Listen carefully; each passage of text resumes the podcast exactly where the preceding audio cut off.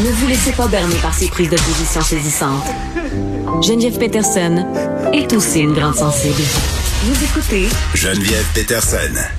Bon, juste euh, préciser que cet homme-là qui s'était barricadé euh, à Chicoutimi-Nord, là, aux alentours euh, de la matinée, a été arrêté vers 13 heures. Donc voilà, tout est bien qui finit bien, je voulais le dire, parce qu'au moment où je vous en parlais en début d'émission, on était en train de procéder à son arrestation. Euh, on revient à l'Ukraine, là. On a entendu ça, on a vu ça, des gens qui veulent rejoindre les forces ukrainiennes pour combattre, euh, prendre un billet d'avion et partir. Euh, peut-être qu'ils devraient y penser à deux fois. là. C'est ce que disent certains experts, dont Aurélie Campana de l'Université Laval est avec nous. Madame Campana, bonjour. Bonjour.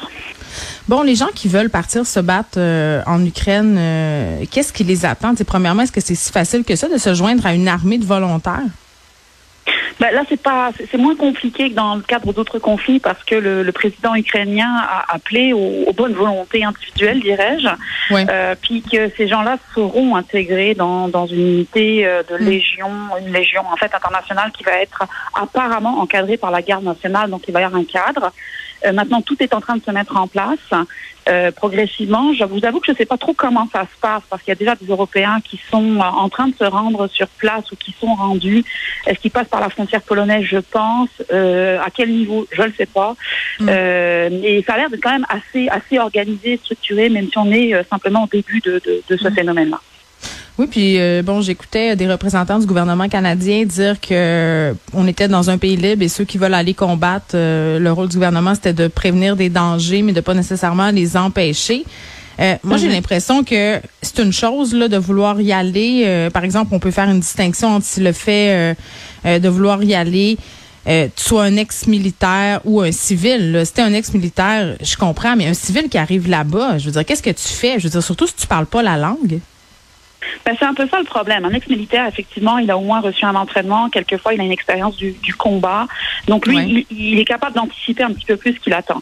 Des civils qui n'ont jamais tenu une arme euh, en main, euh, c'est un petit peu plus compliqué. La guerre, euh, ça se joue pas simplement sur des jeux vidéo. Là, c'est c'est du réel, c'est brutal. Euh, et, et- et en plus de ça, comme vous le dites, il y a la barrière de la langue. Si vous parlez ni russe ni ukrainien et vous baragouinez trois mots d'anglais, euh, ça va être compliqué de, de comprendre les ordres. Après, les, les, les, les étrangers qui vont se rendre en Ukraine vont pas tous combattre. Il y en a certains qui vont s'occuper de la logistique, de l'approvisionnement, Mm. euh, juste faire à manger pour les combattants. C'est un, un début, mais on l'a vu dans le cadre d'autres conflits récents. Puis je pense en particulier au conflit en Syrie où on a des individus qui ont été pas, se battent pardon aux côtés de Daesh. Ouais. D'autres qui ont combattu Daesh, puis qui sont revenus frustrés parce que finalement, on, on leur a pas confié une mission de combattante. Ils n'en avaient pas l'expérience. On leur a plutôt demandé de s'occuper de la logistique, puis euh, ils ont vu ça comme euh, une dévalorisation de leurs compétences, alors même que euh, ils, ils n'étaient pas à- à- à- entraînés pour intégrer des bataillons combattants. J'ai de la misère à comprendre comment une personne normalement constituée, pas formée, pas entraînée, peut avoir cette impulsion-là d'aller se battre. Puis vous l'avez dit, là, c'est pas un jeu vidéo. Quand tu arrives là-bas, euh, tu sais, on n'est pas sur TikTok là, où on voit quand même des vraies images de guerre. C'est vrai sur les médias sociaux, mais, mais c'est tout à fait autre chose de le voir dans un écran puis de le voir en vrai. Là, moi, je suis traumatisée, Madame Campana, par des images de famille qui se déplacent. Imaginez quand tu le vois pour vrai. Je veux dire, il y a des gens qui doivent s'effondrer ben raide, là. Ben oui, c'est aussi euh, c'est aussi ce qu'on a pu constater dans le, le cadre d'autres conflits, des gens qui sont absolument pas préparés à ce qu'est la guerre. La guerre, ça se voit, ça s'entend beaucoup aussi, surtout avec des bombardements, des avions qui survolent à ba- basse altitude, des drones. Euh, les odeurs de la guerre aussi sont particulièrement déstabilisantes. euh, et, et les Ukrainiens aujourd'hui sont les civils, hein, euh, ils n'ont jamais Mhm. connu ça de, de, de leur vivant. Alors Mhm. comment est-ce que quelqu'un peut, peut se dire, ben, je vais y aller, je vais combattre même si j'ai pas d'expérience? Ben, C'est la volonté de s'engager euh, pour certains Ouais. pour une cause euh, en laquelle on croit. Il y en a d'autres qui sont à la recherche d'aventure. Hein. Ils ont besoin de pimenter un petit peu leur vie, puis ils pensent que c'est le moyen de le faire.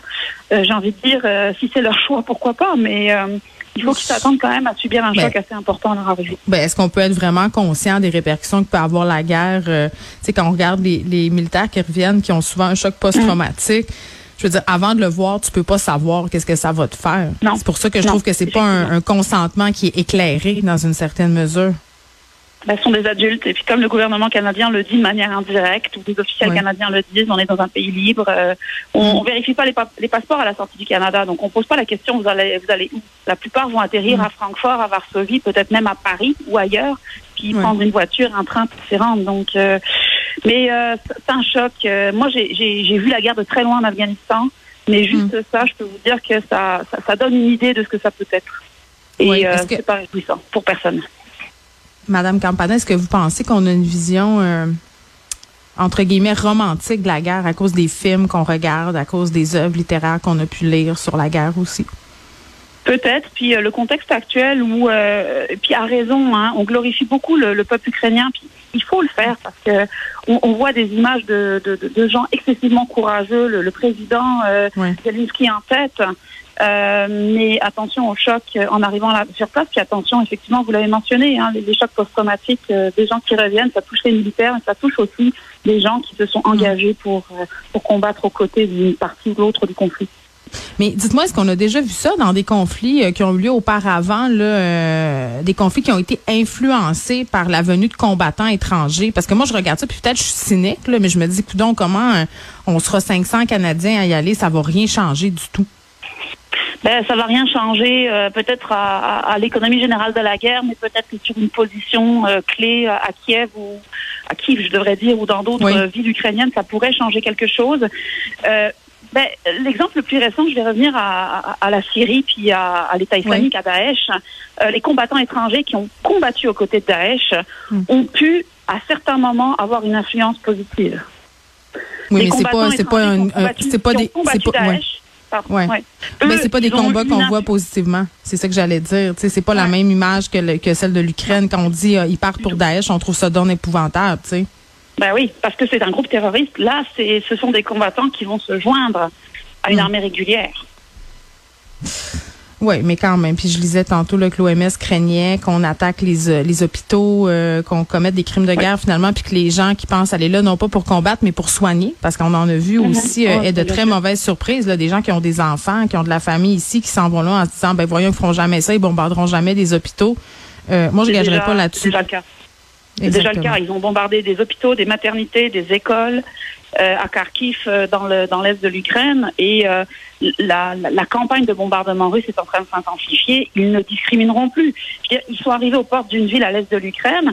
Ils ont dit au maire, c'est où vous vous rendez ou on détruit la ville. Le maire s'est rendu devant ses, ses, administrés, ceux qui étaient réunis sur la place centrale de, de, de cette petite ville, a dit on fait quoi? On combat ou on se rend? Tout le monde a dit on combat qu'est-ce qu'ils vont faire? Ils vont bombarder massivement, puis ils, cibleront pas simplement des bâtiments administratifs ou des cibles militaires. Ils vont raser la ville. Et ils l'ont fait en Tchétchénie. Euh, Grozny, la capitale de la Tchétchénie, a été la ville la plus bombardée depuis la Seconde Guerre mondiale. Tactique de la terre brûlée. Vous pouvez faire confiance aux Russes là-dessus. Ils le hmm. savent le faire. Ils l'ont fait en Syrie également. Oui, puis les bombes utilisées, justement, c'est pas des bombes de grande précision. C'est ce que nous expliquait tantôt un ancien de l'armée canadienne. Merci, euh, Madame Campana, Aurélie Campana, qui est prof titulaire de sciences politiques à l'Université Laval.